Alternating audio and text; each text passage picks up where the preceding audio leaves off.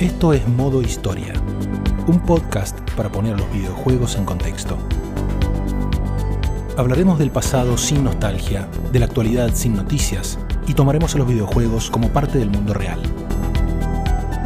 Con Guillermo Crespi, Matías Marqués y Juan Becerril. Temporada 3, episodio 6. What do you know about Schattenjägers?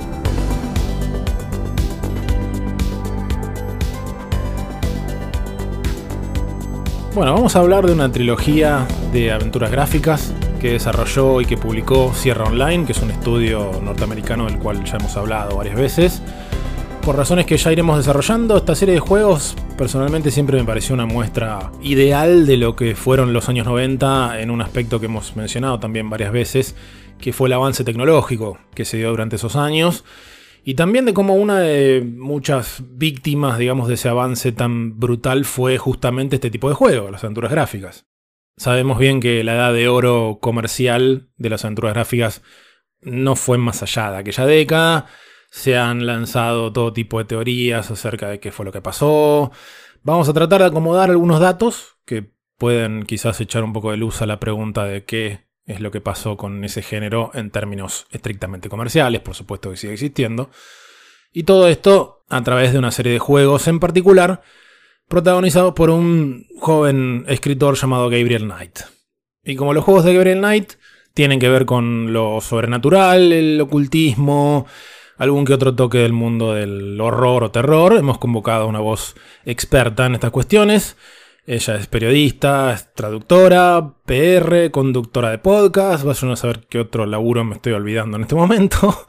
Estamos con Florencia Orsetti, alias Lunática. Flor, ¿cómo estás? Gracias por las palabras de bienvenida. Eh, no, yo la verdad estoy súper bien, recontra contenta de, hablar de, de, esta saga que a mí me encanta. Creo que es mi saga favorita de aventuras gráficas, o sea, sí, creo que lo puedo decir abiertamente, o sea, me encanta Gabriel Knight.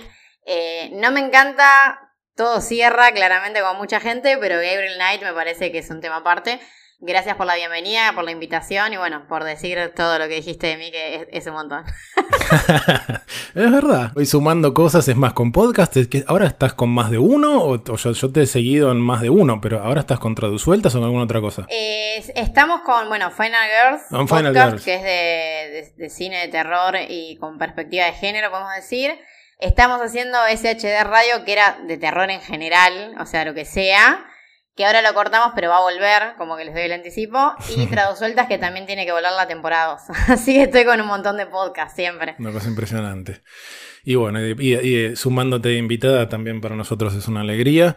Lo que vos decís es estrictamente cierto, esta cuestión de Gabriel Knight como una especie de serie eh, de alguna manera encapsulada dentro de la obra de Sierra, porque suele aparecer algún comentario como ese estilo, es decir, eh, eh, los juegos de Sierra por ahí, o las aventuras gráficas de Sierra, digamos así. Quizás algunas personas no la disfrutan tanto, pero Gabriel Knight es otra cosa. Entonces es clave en qué momento aparece esta serie dentro del desarrollo de este estudio, así que viene bien empezar a ponernos en época. Ubiquémonos para no irnos muy lejos, más o menos allá por el año 1992. ¿En qué estaba Sierra por esos días? Bueno, estamos hablando de un estudio que tenía más de una década de trayectoria, que algunos años antes se había vuelto pública, o sea, podías ir a comprar acciones de Sierra, que estaba por empezar un periodo de crecimiento y de diversificación, o sea, empezaban a comprar otros estudios. Ya para este punto habían comprado algunos estudios, por ejemplo, Dynamics, un estudio que en ese momento se dedicaba principalmente a simuladores de vuelo y aventuras gráficas también. Si se acuerdan del Heart of China, el Rise of the Dragon, el Willy Beamish, esos eran juegos de Dynamics que publicó Sierra. En el 92 también compraron otra que se llamaba Bright Star, que hacía software educacional. O sea, trataban de abrirse justamente para no quedarse con el tipo de juego que venían haciendo siempre. En el 93 también comprarían la francesa Cocktail Vision. O sea, todo esto lo digo porque se suele hablar, como lo vamos a hacer por supuesto ahora, de Sierra como sinónimo de aventuras gráficas, pero hay que establecer rápidamente que por esos días Sierra era uno de los publishers de juegos de PC más grande del mundo. Otra cosa que también me parece importante para entender lo que vamos a charlar después es que por esos días arrancaba en Sierra una idea de formar game designers jóvenes. De hecho, más o menos por esta época, a principios de los 90, mandan a todos al famoso seminario de guion de tres días de Robert McKee, gurú de la escritura audiovisual Y todo esto lo hacen en el marco de una especie de, de Star System, como le dicen en, en Hollywood, por el cual alguien con experiencia en Sierra iba a ser de mentor o mentora a esta nueva camada de game designers. Y en la caja del juego iba a figurar el veterano, no el principiante. Porque eso vendía más. Por eso digo que es una especie de Star System. Por esa razón, si ustedes se cruzan con una aventura gráfica de la serie insignia del estudio que era King's Quest, que fue el número 6, que salió justo en el año 92 que estamos hablando, en la caja van a ver solamente el nombre y la foto de Roberta Williams, y no de quien principalmente diseñó el juego, bajo supervisión de Roberta Williams, una escritora y diseñadora llamada Jane Jensen. Vos, Flor, tuviste oportunidad, justo nos contabas antes de arrancar, de charlar con Jensen eh, años después de Sierra, ¿no? Sí, fue en el momento en el que ella, bueno, explicando un poco el contexto, cuando salió, eh, porque hubo un momento que ella, digamos, volvió a las aventuras gráficas, particularmente los juegos que publicó con eh, Phoenix Online Studios, que ellos, bueno, publicaron Moebius, que fue su primera aventura original después de un tiempo, que salió en 2014, si no me equivoco, y también, bueno, con ellos publicó eh, la remake de Gabriel Knight. Y bueno, estuvo con ellos también en Cognition, que es una aventura que si bien no tiene su nombre, tiene un montón de ella. Y en ese momento, bueno, hicimos como una especie de retrospectiva de Gabriel Knight, porque obviamente vamos a entrevistar a Jensen. Obviamente tenemos que hablar de los juegos nuevos, pero... Te molesta, sí. Tal cual. Eh, y en su momento yo me acuerdo que le pregunté por Roberta y ella me había dicho que eh, o sea, la considero una persona de las que más sabe de videojuegos, de lo que es diseño, y que ella aprendió un montón en, diseño y guion particularmente, aprendió un montón de ella, de Roberta. Claro. Y bueno, me acuerdo que la entrevista terminó medio con un chiste porque yo le dije, pero entonces, o sea, te podemos culpar a vos porque King Quest 6 es el mejor de la saga. Y me dijo totalmente, como diciendo, o sea, el juego es de ella. Sí, obvio que sí. Y se, nota que es de ella, porque si vos jugaste los juegos que son puros de Roberta, se nota. que yo, yo rebanco Fantasmagoria 1, pero tiene sus temitas. Vamos a llegar, vamos a llegar a Fantasmagoria. Ese es otro, otro punto de contención interesantísimo con Roberta probando otras cuestiones distintas de temática lo que se la asociaba, porque hasta ese momento era la, señora que te cuenta el cuento, súper este, la mamá, digamos, del, mundo de Sierra y todo. Más allá de que más de uno conoce la anécdota de que ella apareció en el jacuzzi, en la tapa del Soft Porn Adventure, etcétera, etcétera. Eso había sido casi en otra vida. Y sí, Jane Jensen siempre, me parece que siempre tuvo ese cuidado, ¿no? De rescatar lo que aprendió de Roberta Williams pero al mismo tiempo, decir también, sí, es mío, digamos, el King Quest 6. Sí, tal cual. Así que en ese sentido me parece bárbaro, pero si bien hoy nadie va a ver la caja de nada, y acá en Argentina nunca vimos una caja de un juego, pero ni en figuritas, bueno, poniéndonos en el contexto, lo cierto es que la das vuelta a la caja al King Quest 6 está la foto de Roberta Williams. En el manual, otra cosa que se ha extinguido, aparece el nombre de todo el mundo como corresponde, no hay ninguna cosa ni turbia, ni oculta, ni nada. Pero bueno, Jane Jensen había entrado en Sierra en el año 90, son un par de años antes de esto que, recién comentábamos, venía a trabajar como programadora en Hewlett Packard, había vivido casi un año en Alemania, que es un dato que va a resultar importante más adelante en esta historia. Pero estamos hablando de una persona interesada toda la vida también en la escritura, no solo en cuestiones de programación, ella ha publicado varias novelas también, aparte de toda esta carrera, e interesada en la escritura e interesada en los juegos. Así que fue ella la que se moría por trabajar en Sierra. Le encantaron las aventuras gráficas por este cruce de justamente interactividad y puzzles y lógica y juego con una historia. Según ella cuenta o ha contado varias veces, los molestó hasta que la contrataron. Antes del King's Quest 6 trabajó en algunos otros. Trabajó en el primer Eco Quest, que no sé si se acuerdan, pero también es otra cosa muy principio de los 90, la, obsesión global eh, pública, ¿no? Por supuesto, por la ecología y para el punto que arrancamos esta historia, ya había demostrado ser más que capaz de liderar su propio proyecto. Así que ese proyecto que iba a salir a fines del año 93 iba a ser el primero de la anteúltima serie de aventuras gráficas de Sierra. Y se llamaba Gabriel Knight Sins of the Fathers.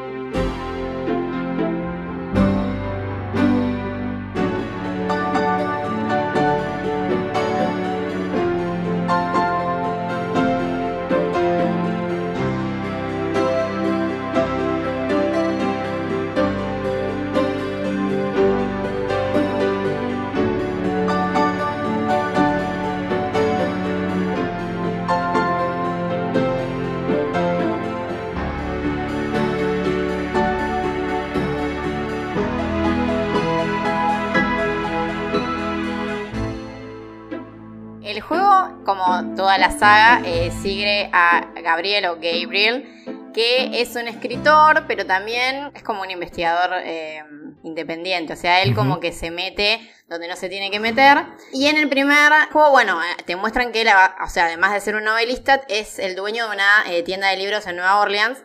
Que para los que no saben, Nueva Orleans es casi que la cuna del vudú en, en América.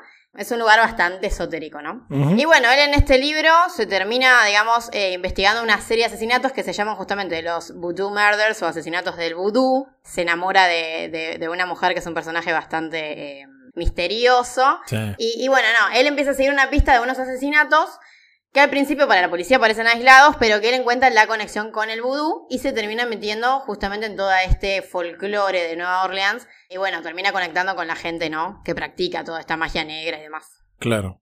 Y en el medio de todo eso añade toda una cosa que, que funciona muy bien con respecto a las secuelas, pero que quizás enturbia o por ahí complica un poco de más la trama del primer juego en cuanto al pasado del personaje, que descubre un linaje. Que él encuentra como una conexión entre esos asesinatos, su pasado que, eh, alemán, porque él parece, o sea, viene, al final del juego te enterás que él viene de una línea de, eh, bueno, los que son los Schattenjäger, que son como cazadores de monstruos, una cosa así. De sombras. Entonces él como que en este primer juego, al final termina descubriendo que ese es un poco su, no solo su linaje, sino también su destino. Él como que él, por eso él en la segunda parte se termina yendo a Alemania para estar más en contacto con toda esta parte digamos, sí, ancestral. Sí, sí, totalmente. Pasa que en el, en el contexto de este primer juego, estás jugando, por decir algo, el 60% del juego y de pronto te encontrás en un castillo alemán. Y decís, ¿y esto? Sí, es que en este juego, en este, en este juego es como más colgado. Yo lo sentí obviamente mucho más colgado. Sí. Porque estos juegos los jugué obviamente no en el 93, cuando yo era una pendeja. sino lo jugué, o sea, la primera vez que debí haber jugado a Gabriel Knight fue hace más o menos 10 años. Está bastante colgado lo del tema del, su pasado y demás, como que no calza tanto. En el segundo juego es donde ya tiene otro, otro sentido, ¿no? Sí, sí. Sí, porque ya está, ya, cumplió con la historia de origen, ya estableció todo eso, entonces se, vuelve más focalizado y no, no, no necesita estar contando esas dos cosas al mismo tiempo. Pero bueno, es un juego, el primero, bastante serio y oscuro, digamos, para un género que en esos días, en general de cualquier manera, pero en esos días se caracterizaba bastante por el humor. De hecho, Ken Williams, o sea, por supuesto cofundador de Sierra, según dicen, dudó un poco antes de dar luz verde al proyecto justamente por lo, lo bajón que sonaba todo el asunto. De cualquier manera, me parece que, no sé, Flor, ¿qué opinás vos que tenés mucho más clara con el tema del terror en los juegos? Me parece que en los últimos años se exageró bastante con esta cuestión de decir cosas como yo he escuchado bastante que el primer Gabriel fue la primera aventura gráfica de temas oscuros o maduros.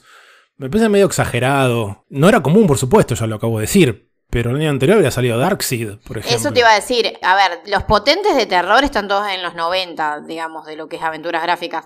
Pero Darkseid, que es del 92, si no me equivoco, el primero. A mí me parece que si tenemos que pensar cuál es más perturbador, quizás es Darkseid lo que pasa es que Gabriel Knight quizás fue el primero en ser maduro, con una historia como retrabajada, un trasfondo interesante. me parece que a nivel, a mi guion, personajes, historia, eh, es el mejor de esa época. Sí, me parece que es un poco lo que vos decías. Por ahí no es un tema de terror o oscuridad, sino de madurez y de profundidad, porque el Darkseid podría ser tétrico, sobre todo por también la estética pero era bastante amateur en muchas cosas. El otro también anteriores, no sé si te acordás o lo conoces, era uno basado en La mitad siniestra de King. Sí. Una aventura gráfica también del 92, espantosa también. Ya sé, sí, horrible ese juego.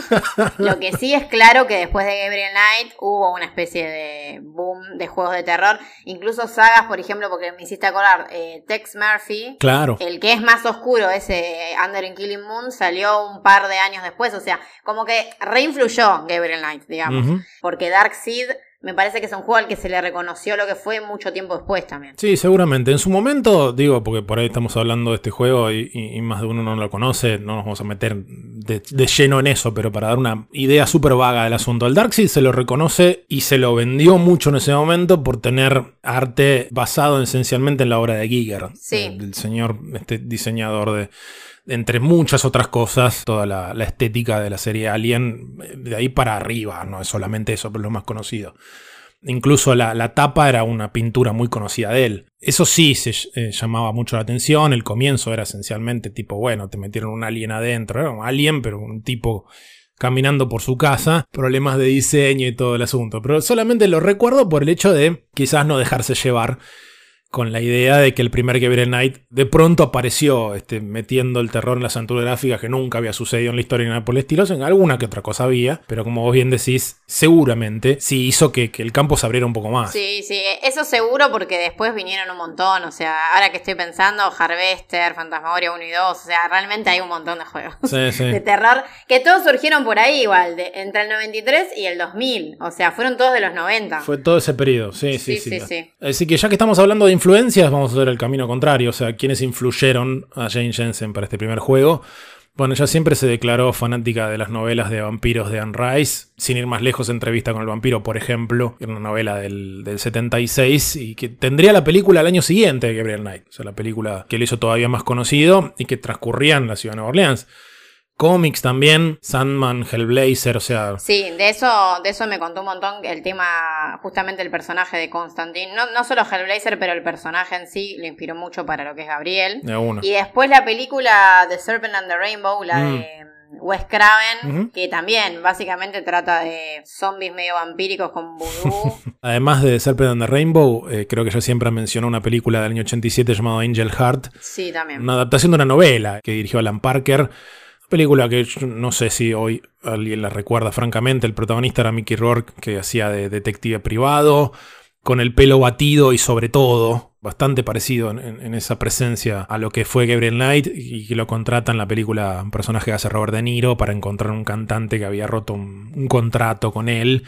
Y Robert De Niro resulta ser lisa y llanamente el diablo. Todo en Nueva Orleans, con rituales de del estilo comerse el corazón de la gente y ese tipo de cosas. Hay más vueltas de tuerca que esas, hay otra todavía más importante en la película por si alguien tiene ganas de, ir a buscar esto. Me has acordado bastante a la historia del Garante, la serie argentina que se hizo a fines de los 90 de Pacto con el Diablo y de cumplir con, con un pacto que la persona que firmó con el Diablo no, no cumplió por alguna razón. Iba un poco por ese lado. Harry Angel has been hired to solve more than a mystery. He's dead, Mr. Angel. And if he isn't, he is to me. And it may cost him more than his life. Harry Angel has been hired to search for the truth. Pray he doesn't find it. Angel Heart. Pero ella siempre, lo que a mí me había mencionado es que en su momento me dijo algo así como hoy en día tenemos Google y es una salvación, pero en su momento, que Internet era la nada misma, ella en la casa tiene como una biblioteca muy grande de todo lo que es esoterismo, libros de historia, o sea, ella leyó un montón de Nueva Orleans y el vudú y demás mucho antes de, escribir Gabriel Knight y como que siempre había querido escribir una historia de eso. Sí, de una. Entonces parte de sus inspiraciones fueron ficción, pero otra parte fue histórica y se renota eso. Sí, sí, se nota que son juegos llevados adelante por una persona recontra interesada en más allá de, toda la capa importantísima de vampiros, vudú y hombres lobo, etcétera, etcétera, todo eso siempre está montado sobre un bagaje de historia real tremendo. Es más, yo, o sea, me llama mucho la atención que buena parte de estos juegos las pases en conversaciones, por un lado, donde hay una cantidad de temas de los cuales hablar ridícula, en algunos casos, de todo el primero. Y que en dos, tres juegos vas a museos. Sí. What can you tell me about New Orleans? Es interesante, retomando lo que ustedes hablaban de Nueva Orleans y el tema del vudú y demás, hay presencia francesa en Nueva Orleans desde 1718. Hay una historia de periodo colonial muy fuerte, o sea, por un lado franceses, después españoles, y más que nada, lo que tiene Nueva Orleans es que al estar en la región de Luisiana, con las grandes plantaciones de algodón y de caña de azúcar, llegó una gran cantidad de esclavos. Fíjense que está cerca de lo que es el Mar Caribe. Esto permitió que muchos esclavos provenientes de África trabajan en esas plantaciones y va a ser una, zona, fundamentalmente, más que nada a comienzo del siglo XIX, que va a ser un territorio, eh, si se quiere, emblemático lo que sería el sur esclavista de Estados Unidos. La otra vez, en unos episodios, hablamos un poco de Nueva York, noreste, diríamos, de Estados Unidos. Es la zona capitalista, más pujante, una sociedad mucho más capitalista que el sur esclavista. Y me parece que Nueva Orleans y Luisiana está, hay una, profunda, un proceso eh, de sincretismo muy importante. Un poco ustedes hablaron del, del tema del vudú, ¿no? Y que el juego un poco retoma. No perdamos de vista que ahí se produjo, más que nada en el siglo XIX, por la presencia de, de población esclava traída de África y de incluso franceses y españoles, una especie de mixtura de religión donde surgieron un montón de estas prácticas consideradas paganas, obviamente, para los católicos y eh, prácticas fuertemente eh, basadas en la idolatría también. Pasa a ser una de las regiones que, de Estados Unidos más importantes, más que nada por este sincretismo y esta, y esta mezcla, ¿no? Sí, tal cual. También, bueno, New Orleans, de ahí nace el jazz, por ejemplo, Claro. con toda esta, esta mezcla cultural. Claro. Y bueno, y la cocina de ellos, que la cocina, la cocina creol, cajún, Claro. es muy particular. Sí. Todo es muy particular ahí. Sí, el Mardi Gras también. Tal cual. Sí, sí. Luisiana en general creo que lo podés separar de Estados Unidos porque es una zona muy particular. Una frase muy conocida, periodista norteamericano, autor norteamericano, no se sabe bien la autoría de quién es, que dice que Estados Unidos tiene solamente tres ciudades. Nueva York, San Francisco y Nueva Orleans.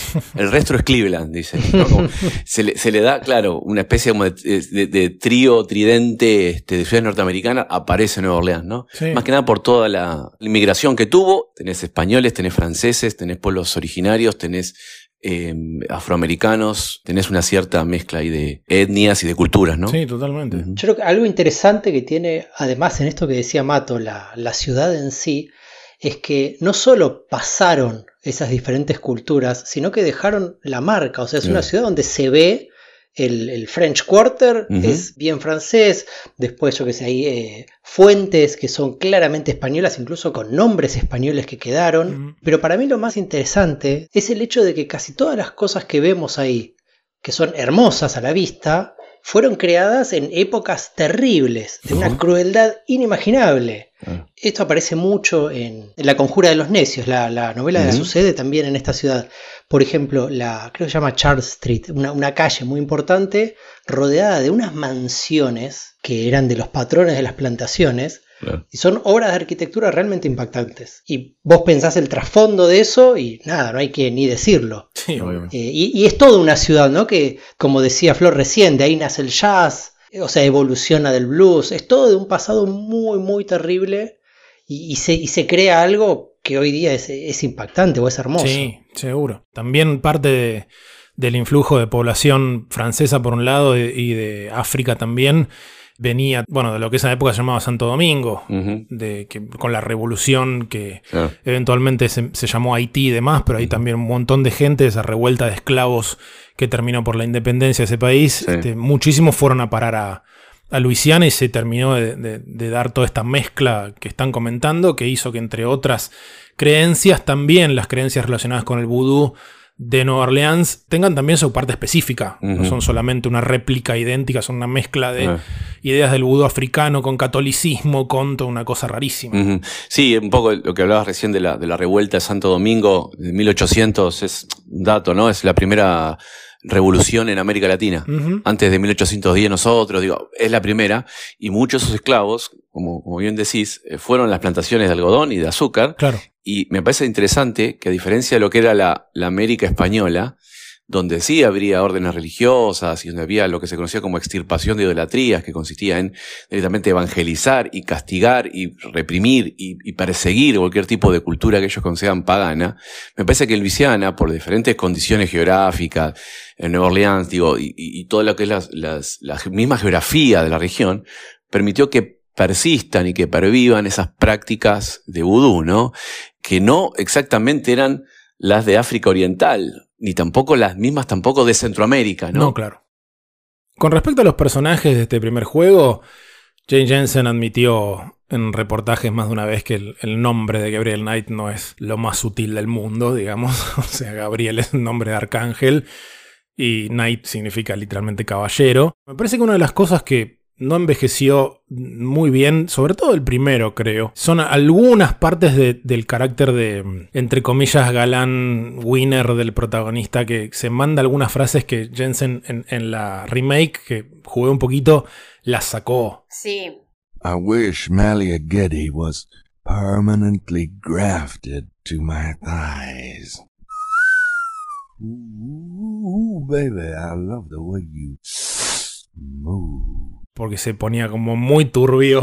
Creo que tengo más, más, del primero tengo más presente el remake en algunas cosas. Ajá. Cambiaron bastantes cosas. De hecho, creo que a New Orleans en el remake lo hicieron más parecido a New Orleans. Porque Mm, justamente como ella todavía no había ido, claro. que me acuerdo, de- después lo voy a buscar por si quieren poner el link en alguna descripción, pero la gente de Phoenix Online Studio había hecho todo un...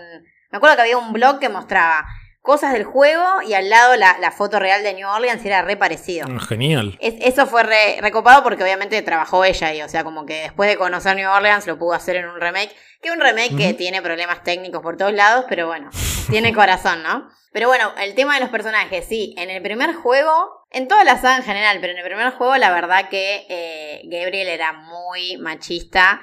Y Jen- Jensen igual siempre dijo que ella lo quería mostrar como un, eh, bueno, en inglés es un eh, womanizer, como un mujeriego. Claro. Pero siempre, yo creo que siempre se notó que es un juego que está escrito por una mujer y que también ella, su juego siempre dijo, eh, de hecho en la entrevista que yo le hice, me acuerdo que también lo dijo, siempre ella intentó escribir juegos para mujeres igual en general. Es como que ella piensa que, siempre pensó que la aventura gráfica era un género que le gustaba más a la mujer que el hombre, por alguna razón, o como que sus juegos los juegan más mujeres también, por, por tema de ventas y eso. Ajá. Entonces, nada, yo creo que sí, a ver, Gabriel creo que responde al, a la época también, a los 90, Sí. que se hacían esos chistes y demás.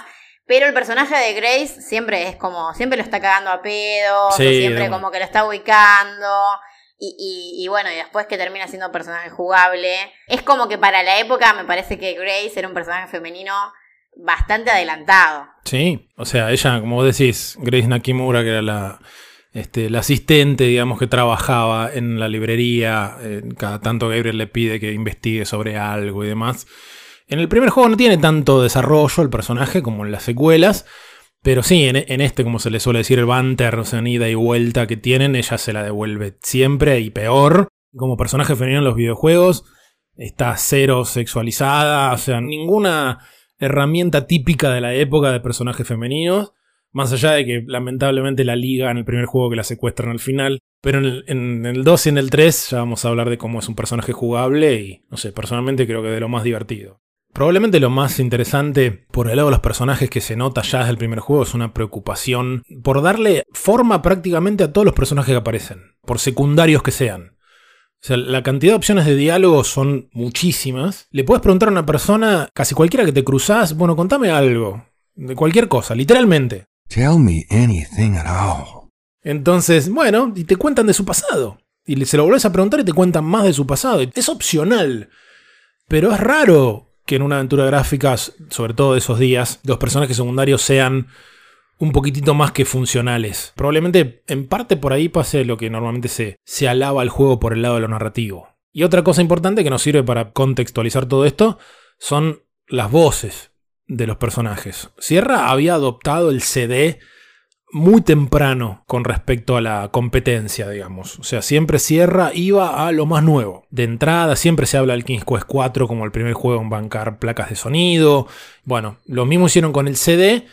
Para el 93, cuando sale Gabriel Knight, ya era bastante estándar de a poco. Gabriel Knight fue la última, me refiero al primero, de las aventuras gráficas principales, digamos, de Sierra en salir en disquete, que eran 11. Pero al mes siguiente ya salió la versión CD. Que es la que tenía así a Tim Curry, o sea, ac- actores, a Mark Hamill, actores regrosos tenían. la- Y eso es una cosa que también marca bastante el asunto. Sierra cuando arrancó con las voces las hacían ellos mismos. Sí, sí, se renotaba la calidad. sí. Pero de pronto en este caso, probablemente fue el primer videojuego con un elenco de voces hollywoodense, digamos así. Como vos dijiste, Gabriel Knight era Tim Curry. O sea, Tim Curry en ese momento, qué sé yo, un año después de, de sonreír como el Grinch en Mi Por Angelito 2, por ejemplo. Yo soy muy, muy fan de Rocky Horror y lo amo Claro. mucho. Es, es que yo lo banco a muerte, pero a mí personalmente me cuesta bancármelo con ese acento. No, no voy a, a suponer que, que soy experto en asientos de Nueva Orleans ni nada por el estilo, porque nada más lejano a la realidad. Pero se nota exagerado, no sé. Su lectura, como que hay una desconexión a veces de cómo está- lo está leyendo y cómo queda en el juego. Tell me something about St. Louis Cemetery, number one.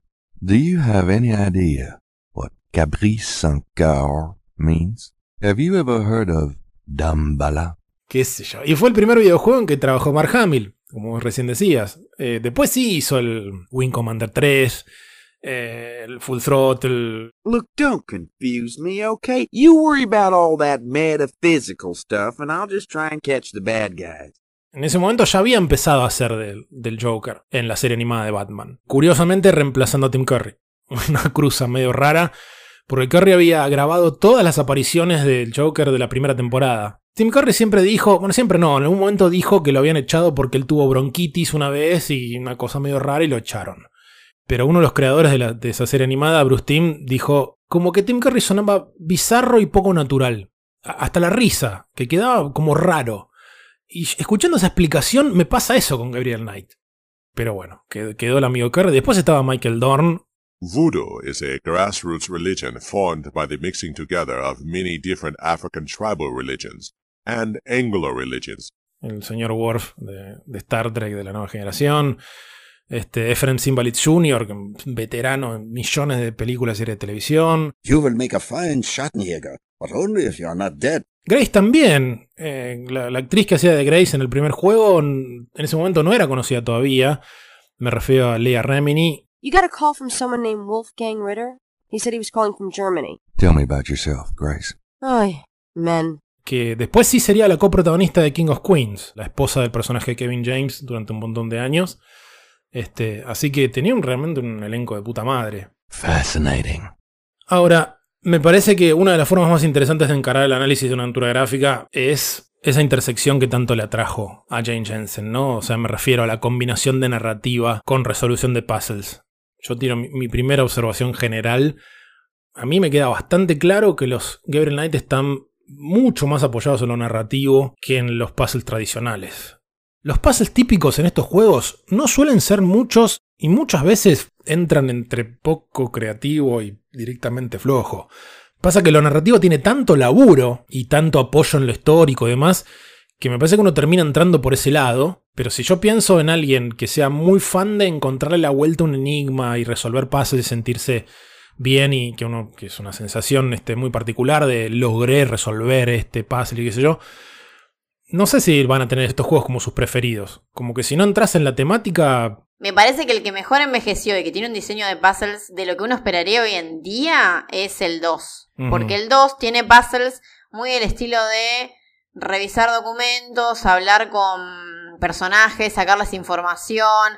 Es un juego que yo siento que, que el diseño de puzzles es como más orgánico a la narrativa. claro. Y en el primero, yo a ver, yo no lo jugué en los 90, pero yo creo que a la gente en el momento igual le gustaba eso, estar un montón... Yo me acuerdo de hablar con, con mi ex suegra que jugaba estos juegos. A ella le encantaba estar semanas pensando en puzzle, porque le encantaba. Sí, claro. A ver, para ponerlo en comparación con lo que solía hacer Sierra en ese momento, habría que dejar en claro una, cosa clave que es que en, el primer Gabriel Knight creo que es imposible que te quedes trabado de forma que no se pueda ganar el juego. Eso ya es un, salto con respecto a lo que pasaba en muchos juegos de Sierra. Que en algunos casos lo podían hacer por error, en otros casos lo tomaban como dificultad deliberada. Como diciendo, bueno, es así, es, un gaje del oficio, te quedaste trabado, carga un juego viejo, jodete. Literalmente en los manuales de los juegos de sierra más viejos de las aventuras gráficas, te decían, este, grabá seguido, porque pueden pasar cosas peligrosas. Una escuela de pensamiento muy distinta a la de Ron Gilbert, que contesta, ¿por qué tengo que grabar muy seguido? Tendría que grabar solamente cuando quiero dejar de jugar. Son posturas distintas. Juan, vos que no tuviste experiencia tanto en estos juegos en su momento, pero estuviste más o menos poniéndote al día, ¿tuviste alguna observación con respecto a esta cuestión de balance entre historia y juego? Esto que estamos charlando, que a mí siempre me dio la impresión de que mucho de lo puzzle en el juego tiene más que ver con eh, obtener la pieza de información que necesitas hablando con tal o cual cosa o revisando cada cosa y no con este, deducción de lógica y esas cuestiones.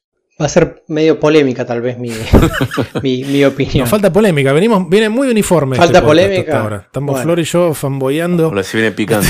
No, me- eh, por eso, porque muy, muy fanboy lo de ustedes. Fuera de eso, eh, en serio, una cosa que, que pensaba yo, no lo jugué en su momento, y eso ya me lleva a un tema que tiene que ver con, con el contexto de la época en la que salió. En el 93 yo tendría, creo que, 12 años. Y jugaba aventuras gráficas. O sea, y estaba bastante informado, como cualquier pibe de la época, en qué es lo que salía. No me crucé con este juego. O sea, es, es el tipo de juego que yo creo que si lo hubiese conocido en su momento, lo hubiese jugado. Era una aventura gráfica, era imposible que no vaya a la galería a copiarlo. Eh, y, y eso ya me lleva a una de las, de las cuestiones y es de, un- uno piensa que hoy día ten- eh, tenemos acceso a más variedad de juegos.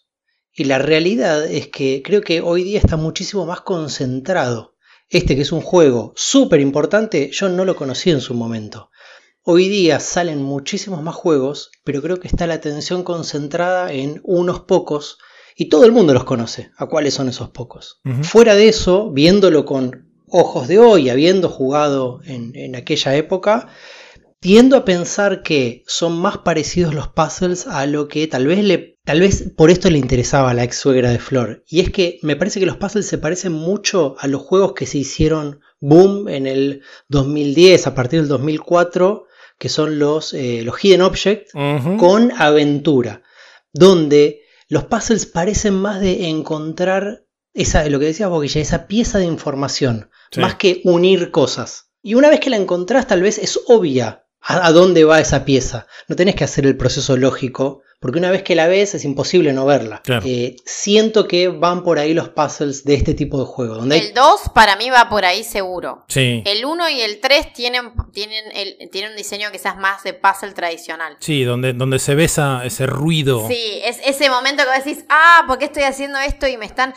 Rompe, rompe la inmersión para mí eso. de Eso una. lo hablamos, lo hablamos un montón cuando charlamos sobre, sobre Monkey Island, que es lo que creemos que hace bien. Sí. Es nada es randómico y cuando lo es, el chiste es que es random. Sí, porque el humor siempre, muchas veces, sea deliberadamente o no, te termina sellando un poco a veces alguna que otra grieta, decir, bueno, Mm. y, y- y abre un poco el juego y permite otra lógica. Con respecto a lo que recién decía Juan, es absolutamente lógico porque Jane Jensen terminó escribiendo Hidden Object. Bueno, es que- Mucho después de todo esto. Aparte el tipo, el tono de historia es muy de Hidden Object. Sí, completamente. Me parece que hay una cosa que tiene que ver con esto que venimos charlando, que es que estos problemas de balance entre gameplay y narrativa, que estoy de acuerdo, Flor, para mí se ven muy claro en el primero y en el tercero. Creo que vienen de dos decisiones que van en contra de lo habitual de las aventuras gráficas.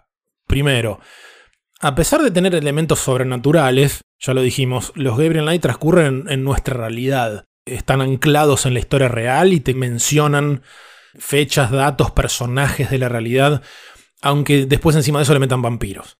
Y es muy, pero muy complicado.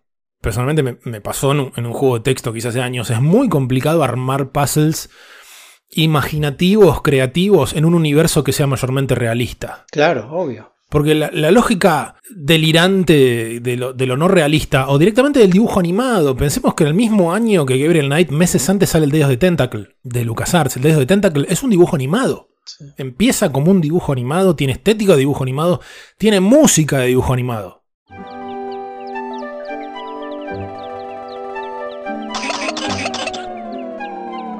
Entonces, entras en esa lógica de dibujo animado donde te fuerza a pensar en forma retorcida.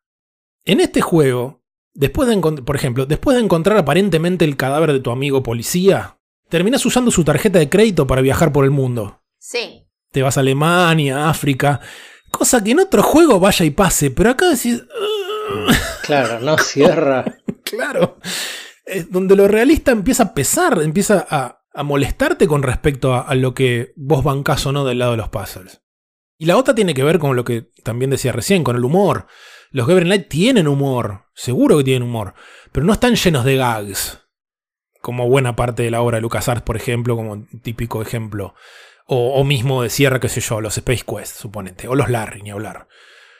Por ejemplo, eh, con esta idea de que a veces el humor sirve para tapar algún, algún que otro problema, sea deliberadamente o no.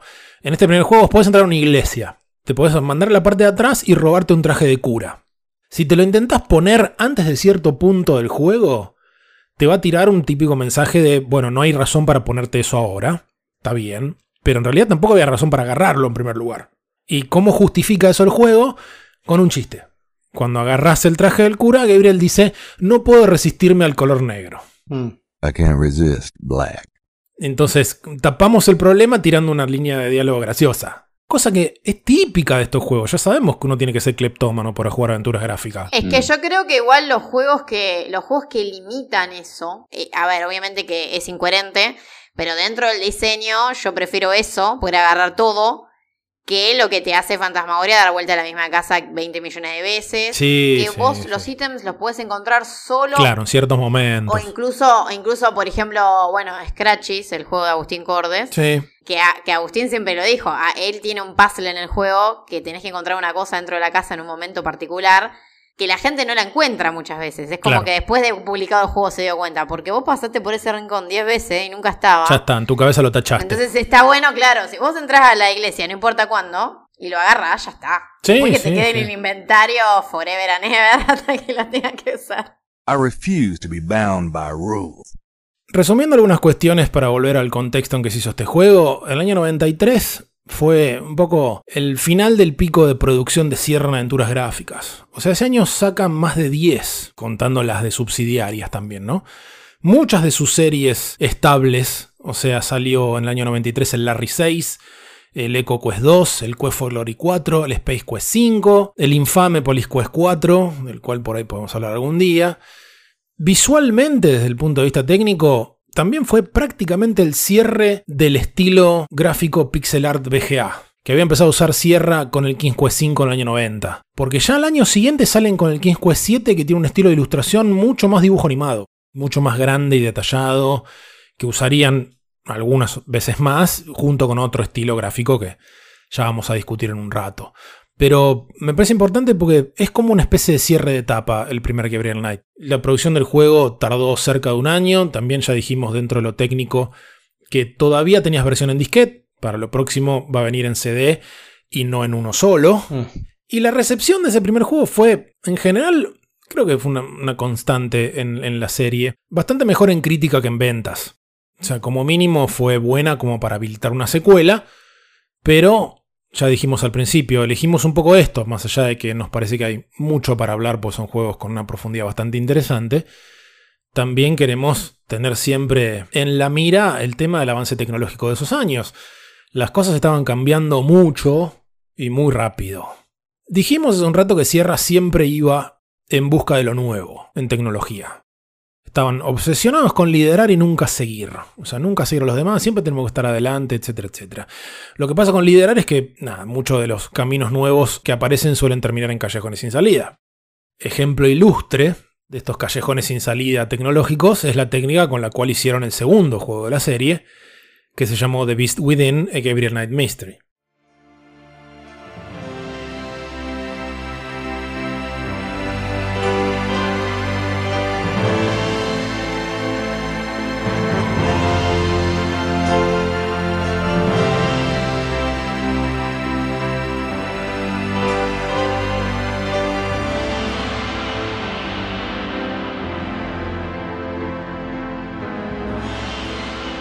La técnica a la cual nos estamos refiriendo es la favorita de Juan, que es contratar actores, actrices, un equipo de rodaje, Me encanta. dar rienda suelta a la fantasía de fusión entre cine y videojuegos. Muchos nombres atrás de todo esto, quizás el más estándar fue Full Motion Video.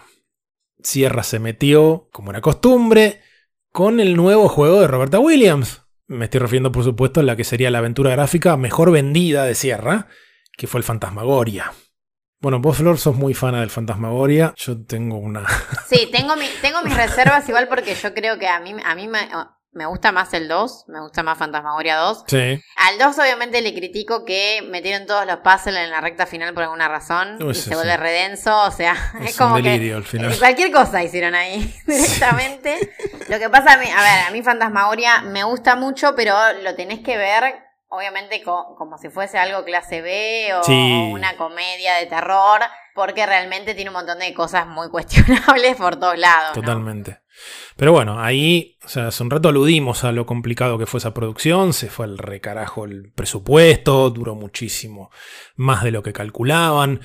Construyeron específicamente un estudio de filmación o de grabación, no creo que fuera fílmico, debe ser video, sospecho, en Sierra, con una zona pintada de azul para este sistema de que se conoce como, bueno, varias formas de decirle, pero muchas veces se le dice croma, por el cual, bueno, ese color uniforme se elimina y usas fondos que vienen de alguna otra fuente. Pero cuenta Jane Jensen que ya fue algún día ese set donde estaban encarando el, el trabajo de grabar el larguísimo guion del Fantasmagoria y le dijeron, bueno, mira, así queremos hacer Gabriel Knight 2.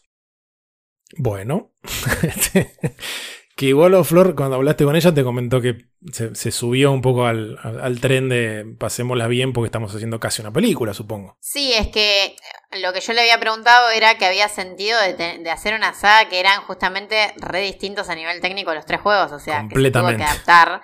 Y ella dijo que el que más había disfrutado hacer, digamos, a lo que es nivel técnico, producción, fue el 2, porque básicamente se sintió en una película que es algo que ella nunca había hecho. Claro. Porque bueno, para los que no saben, ella también es novelista, o sea, ganó premios con la novela esa de Dante's Equation, o sea, ella siempre fue muy de, de lo que es guion y escribir, pero cine nunca, nunca había hecho.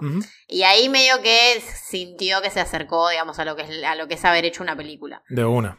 Y les vino bien el aprendizaje de la experiencia en Fantasmagoria. Sí. Fue una, una producción difícil la de Gabriel Knight 2, pero ni remotamente tan jodida como había sido Fantasmagoria, donde era todo nuevo. Armaron todo de cero prácticamente. Así que la cosa fue bastante más fluida. Para seguir con estas cuestiones que venimos hablando de lo técnico y lo que vos recién dijiste, que es estrictamente cierto, por eso para mí es bien símbolo esta serie, porque los tres son completamente distintos. Son tremendamente diferentes dentro de lo técnico y estamos hablando de pocos años entre uno y otro. El primer juego de Gabriel Knight entraba en 11 disquetes, como dijimos. Mm. Versión CD opcional. Este segundo llena 6 CDs. O sea, saltamos de 11 discos o un CD a 6 directamente por la bestialidad de lo que ocupaba el video. Para ahorrar plata, como recién decía, no usaron decorados, sino todo por croma. Eso es un poco lo que explica por qué Gabriel no está vestido con su típica remera blanca y jeans, porque no podían ponerle jeans, porque no, no puedes usar el color azul, básicamente. Si tenés fondo azul, se lo va a comer, así que está vestido distinto. Y también hay muchas cosas que empiezan a limitarse, si bien un poco creo que estamos de acuerdo, por lo que decía Flor hace un rato, de que mm, encontró un balance bastante interesante entre gameplay y narrativa este juego, pero lo cierto es que desde el punto de vista interactivo es más limitado en varias cosas por este cambio. Por ejemplo, mover con libertad al personaje sería un quilombo. De decir, lo mando a cualquier parte de la pantalla, por más que sea una pavada y no, no imprescindible. Pero se da esta cosa extraña donde, que arrancó con el Fantasmagoria, que tenías al personaje, en este caso de Gabriel Knight, lo tenés paradito, quietito en una esquina, mirando hacia la nada. Cuando cliqueas en algo, ahí avanza, corta un plano donde se acerca, hace algo, y después, como hace cualquier todo ser humano, cuando termina de hacer una acción, vuelve a pararse en el exacto lugar donde estaba parado. Mirando el mismo lugar, Claro. quieto y, si- y sin sombra. Eso es, es re es antinatural. Uno tarda en entrar en eso. Muchas menos opciones de diálogo también. Muy caro grabar tantas opciones. Acá que tenés que grabar en video, o filmar o lo que fuera, ya no son solamente voces. Y el casting también. El casting te obliga no solo a buscar voces, sino a profesionales que den mínimamente con el físico del personaje. Por eso, aparentemente no está Tim Curry. Ella dijo que no se parecía físicamente a lo que ella se imaginaba el personaje de Gabriel. Yo imagino que también sería muy caro. Sí, para mí que no, no les daba el presupuesto. O sea, también lo que había pasado con. Va, corregime si me equivoco, que, que quizás ustedes lo saben más, pero Fantasmagoria vendió un montón, pero tampoco recaudó tanto como. Claro. O sea, no, no les rindió, digamos. A eso. No, Por más que vos vendas un montón, no te rindió. No porque gastaron una millonada infernal. Claro, si vos acá contratás encima, bueno, Mark Hamill, olvídate, ¿no? Pero Tim Curry, qué sé yo, es como que no había manera. No, no, ni en pedo, ni en pedo. Me acuerdo de Fantasmagoria, de, no de jugarlo porque no lo jugué, pero el nivel de publicidad Sí. que manejó, por ejemplo, las revistas españolas, Era terrible. era terrible. Sí, fue tremendo. Yo decía, este juego te da miedo real, eh, es un juego que eh, mejor que una película de terror, o sea, te, te lo vendían. No sé cómo habrá sido en Estados Unidos, calculo que será lo mismo, pero lo que nos llegaba a nosotros en los 90 en España, un nivel de marketing, creo que es uno de los videojuegos con más marketing, que, por lo menos la revista española que yo vi. Sí, tuvo, tu- tuvo un- una difusión tremenda por eso que, que vos decís. A ver, o sea, por supuesto de- depende de, de- de qué público iba a captar más o menos, por ejemplo, quién era Roberta Williams, porque eso también incluso lo usaron como, como una parte de la estrategia de marketing, porque justamente tenía que ver con, bueno, esta mujer que les trajo muchísimas de las aventuras gráficas más exitosas y demás. Y si vamos concretamente, podemos criticar hasta el fin de los días la serie King's Quest, pero en general vendió más que los Monkey Island, Mm. digamos, en, en lo que comercialmente Sierra lo que hizo muy bien fue crear un se- eh, seguidores de la marca Sierra. Mm, claro. Hizo, hizo muy bien esa construcción de su público, que jugaba juegos de Sierra. Y sobre todo con esta cosa de explotar series a morir. Casi todos los juegos de Sierra tienen 4 o 5 secuelas, Mm. cosa que, que LucasArts no hacía. Entonces era como, bueno, Roberta Williams, que te trajo la fantasía inocente de King's Quest durante más de una década, ahora te trae todo lo contrario. Mm. Eh, Se pervirtió y viene el oscuro y no sabes lo que es esto y te vas a recontra cagar en las patas. No, y la canción todavía me la acuerdo. la canción Cantala, eh, Mato. dejaba mucho que desear. No la voy a cantar. Cantala, no, Cantá la que va de cortina. era, era muy buena la canción. ¿Pero ¿Qué es esto?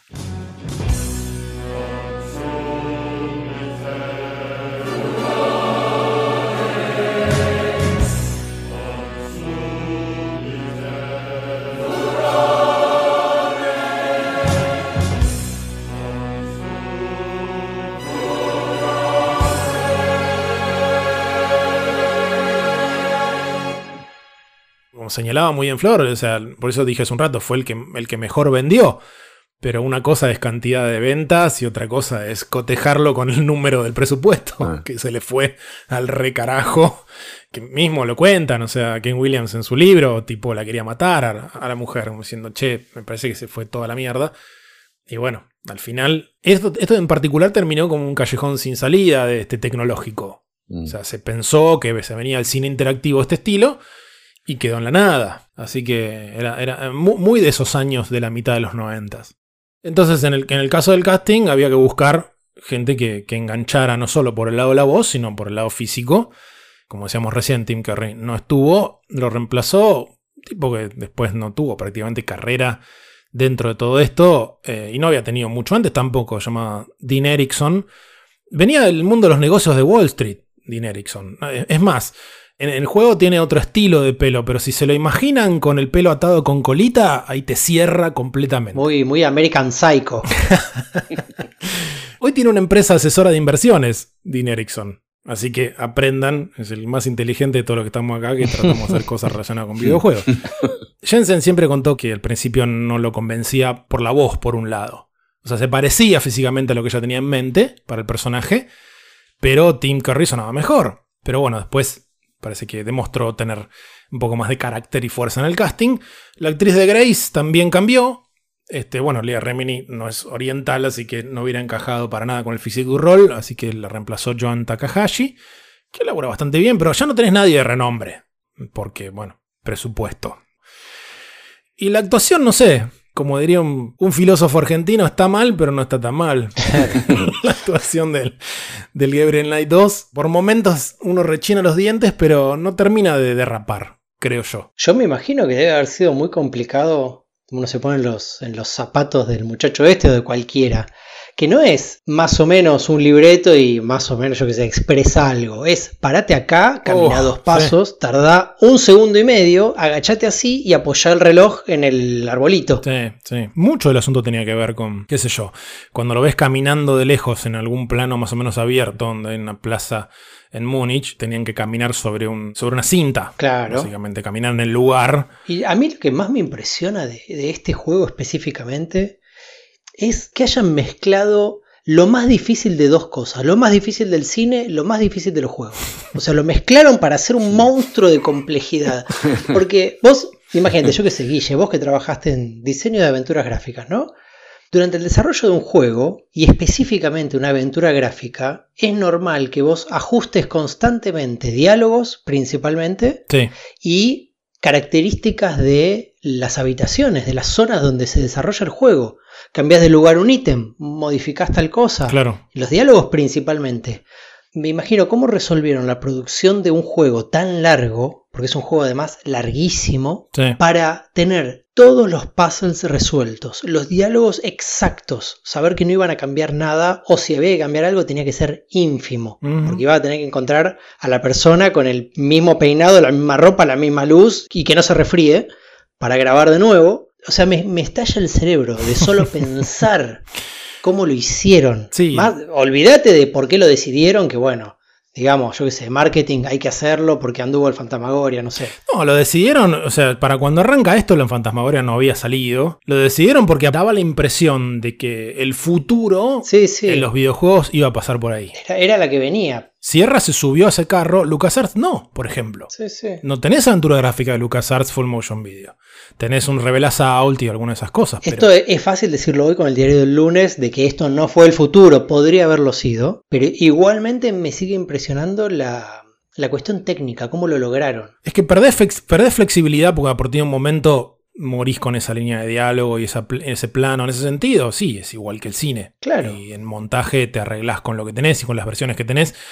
Por ahí acá la limitación siendo tan caro y demás es que mucho era única toma, muchachos. Porque nada de repetir cinco veces esto. Es lo que- Y ustedes que lo jugaron, eh, vos, Guille y Flor, ¿se lo recuerda con buenos puzzles? Tiendo a pensar que es muy difícil que hayan invocado buenos puzzles en un juego producido de este modo. Se, se le suele, se lo suele recordar eh, por mucha gente como el mejor de la saga. No sé, pasa que yo creo que quizás el tema puzzles está entre comillas simplificado acá. Sí. por los niveles de producción, pero yo creo que le sentó bien igual. Yo soy re, re del, del diseño de puzzles que acompaña la narrativa, o sea, Es que, es que está, eh, va a lo que, a, lo que, a lo que vos acabas de decir. Lo que tiene el juego no es un juego recordado como con buenos puzzles, pero sí es un juego recordado, por más que no- no- por ahí no se exprese de esta manera, como un juego donde lo narrativo y lo lúdico está bien balanceado. sí, sí, sí. Eh, es, eso me parece lo que se recuerda el, el segundo Gabriel Knight. No se destaca en particular por los puzzles. Yo ya hace un rato dije mi teoría. Para mí la serie Gabriel Knight siempre se destaca por lo narrativo. Sin que sea la octava maravilla, tiene sus problemas, por supuesto, como todo. Pero si aislamos puzzles, cada tanto cuando encontrás un puzzle súper tradicional, no te encaja con estos juegos.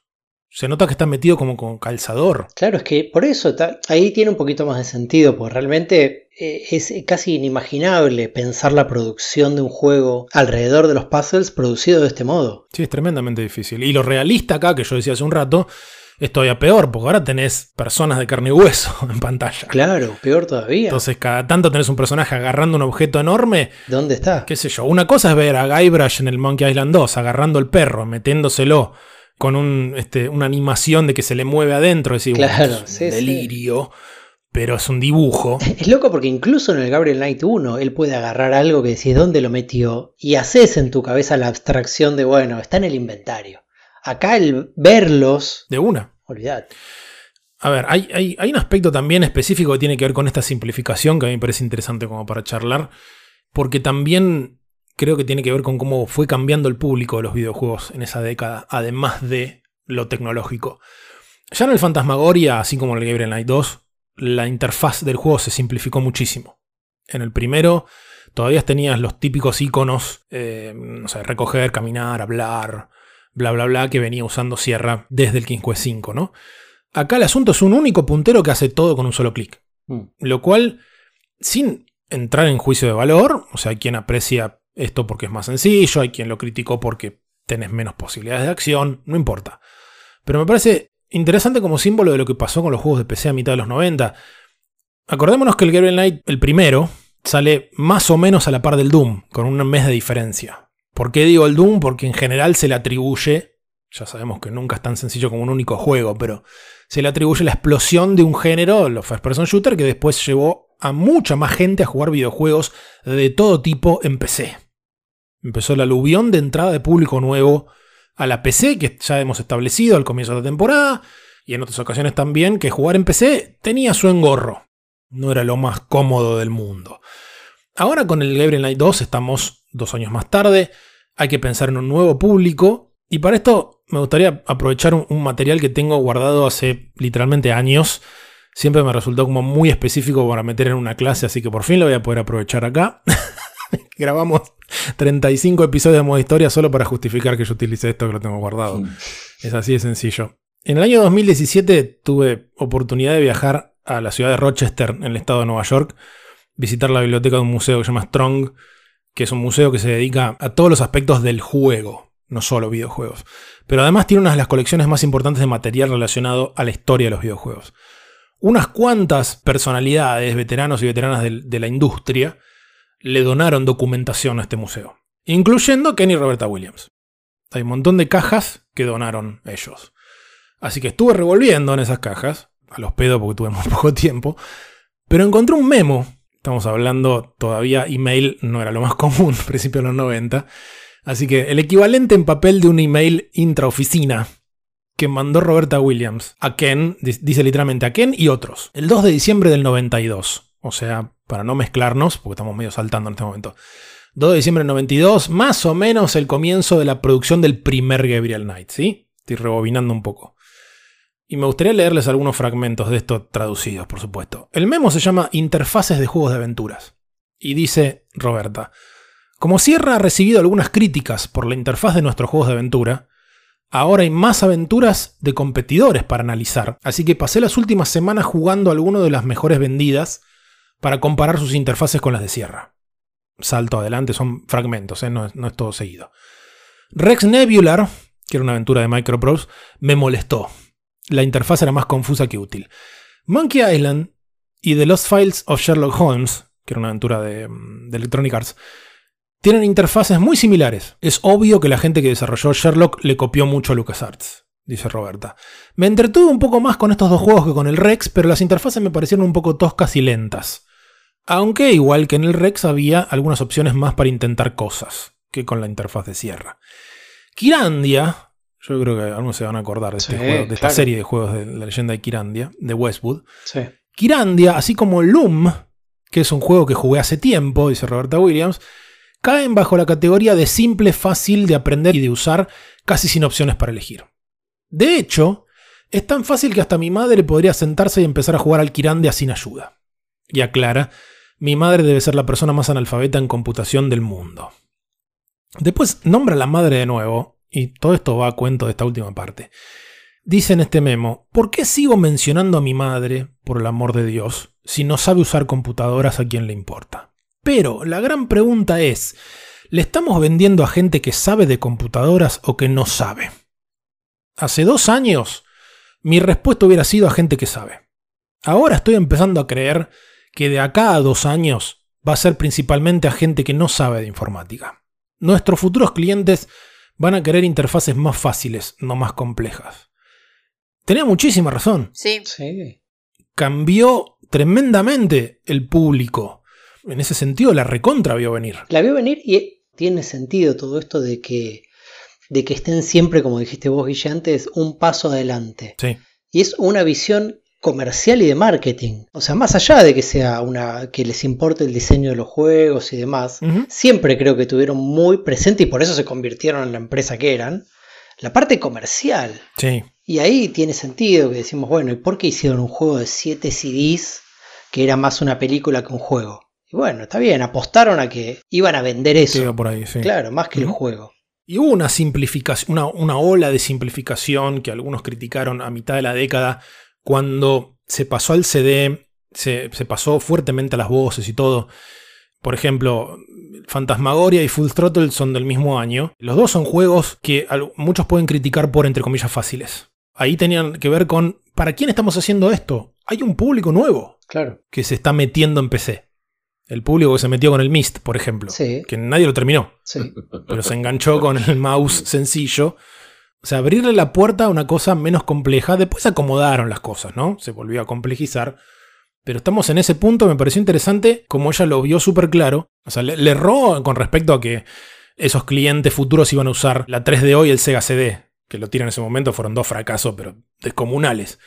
Pero no importa, los nuevos jugadores fueron las PC gracias a ese multimedia por un lado, los first person shooter por el otro.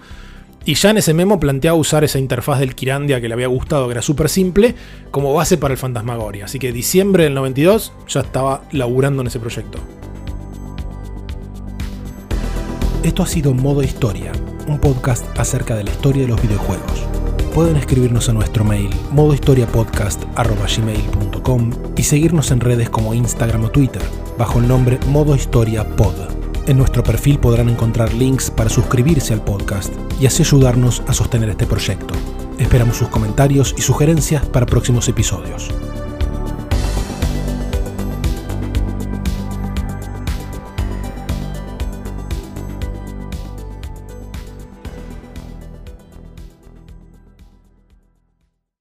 Juan, Matías están vivos todavía o se aburrieron ya. Estamos acá. No, estamos eh, acá. con Mato estamos grabando nuestro podcast ahora en otra. Nos mutamos acá y grabamos. El, el podcast paralelo, Claro. el podcast blue.